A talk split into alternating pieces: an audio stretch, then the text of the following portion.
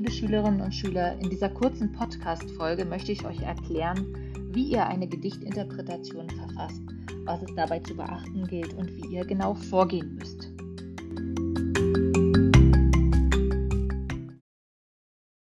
Zunächst einmal möchte ich euch sagen, was eigentlich das Ziel der Gedichtinterpretation ist. Im Prinzip kann man Interpretation beschreiben als eine Art Erklärung oder Erläuterung des Gedichts. Am Ende der Gedichtinterpretation steht immer eine Gesamtdeutung.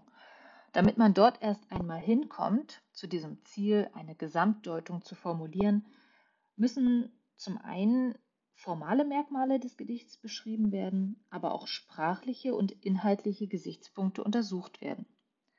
Was heißt das nun konkret? Beginnen wir erstmal mit etwas Einfachem.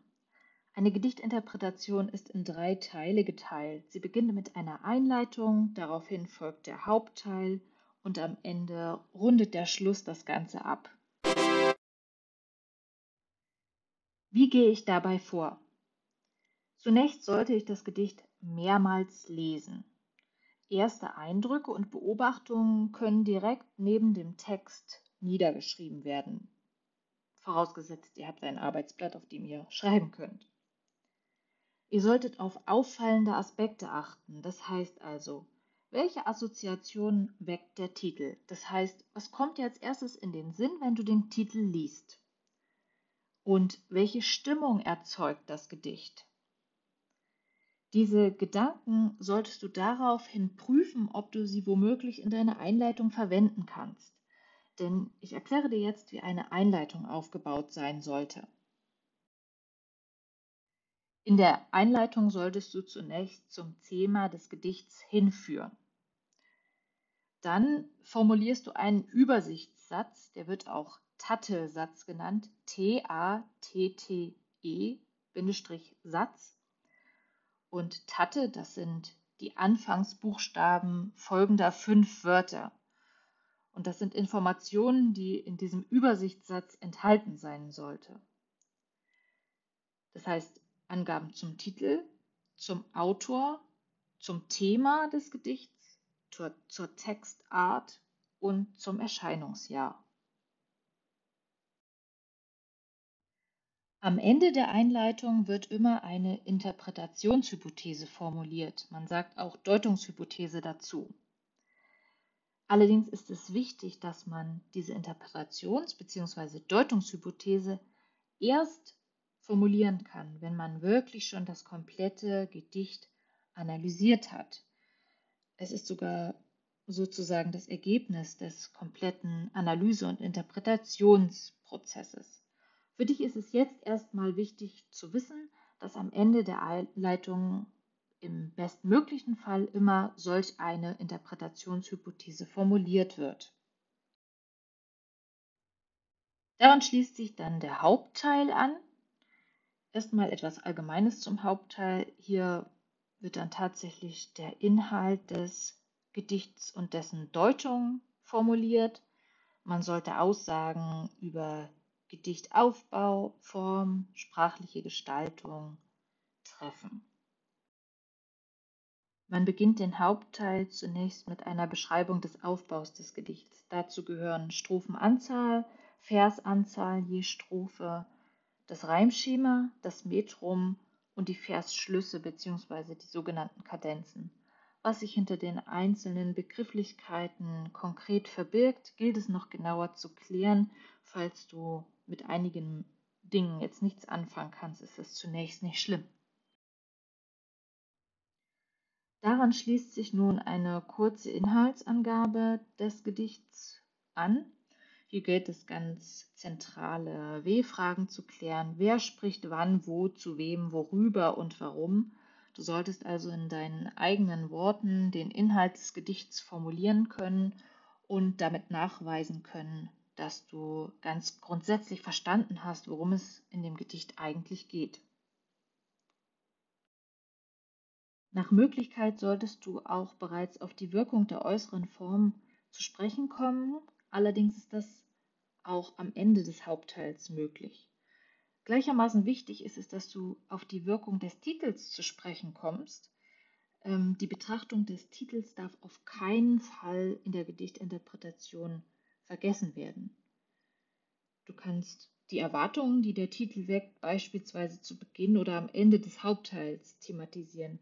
Oder du machst es sowohl zu Beginn als auch am Ende des Hauptteils. Und dann kannst du überprüfen, ob anfängliche Hypothesen, die du formuliert hast, also Vermutungen und Behauptungen, die du zum Titel aufgestellt hast, ob die tatsächlich untermauert werden konnten oder ob sie eher widerlegt wurden.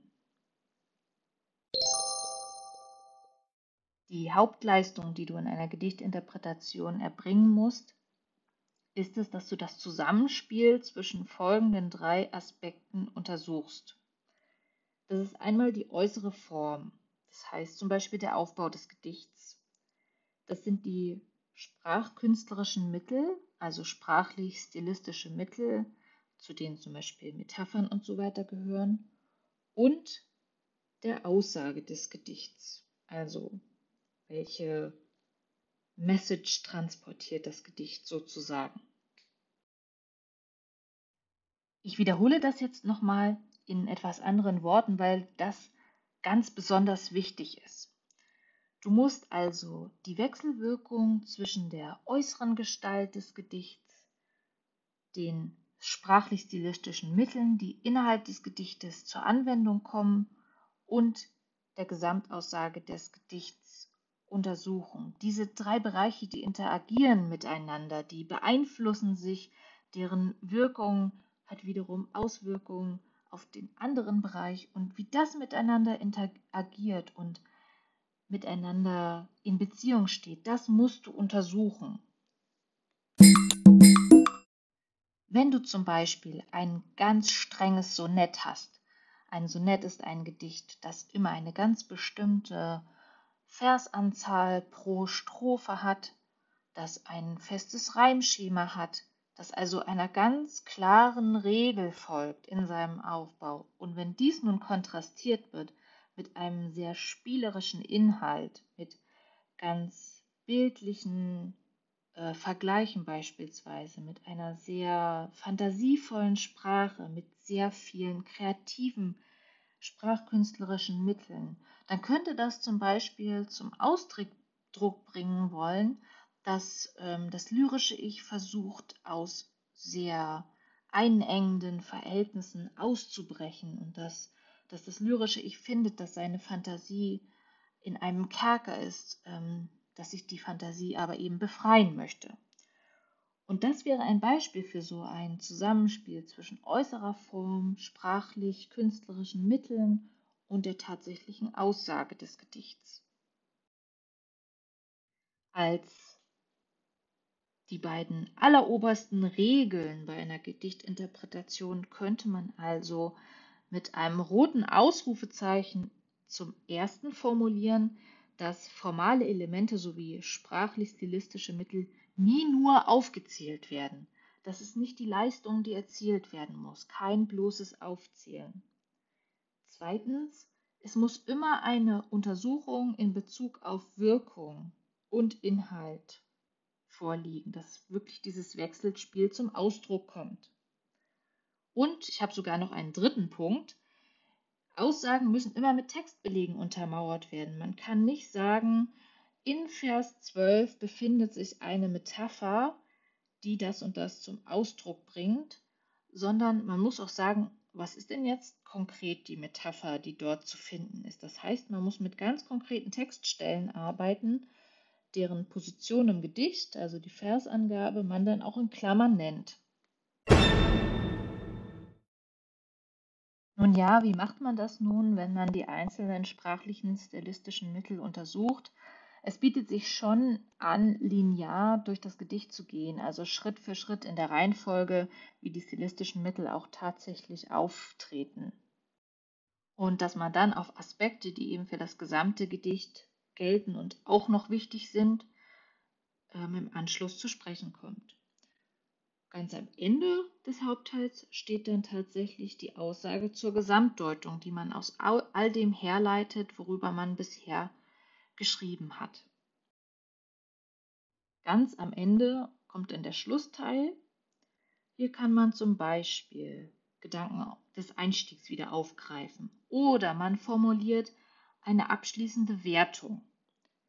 Oder, das ist auch eine Möglichkeit, man kann andere, weitere zum Thema passende Gedanken formulieren.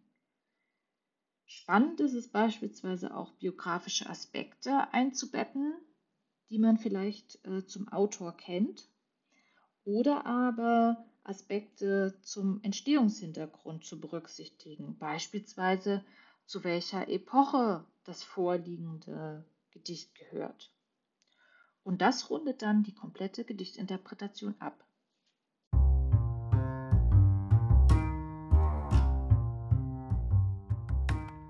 Das war es auch schon mit dem kurzen Podcast. Ich hoffe, die Informationen zur Gedichtinterpretation waren vor allem aufschlussreich und bieten euch eine gute Orientierung. Bis bald!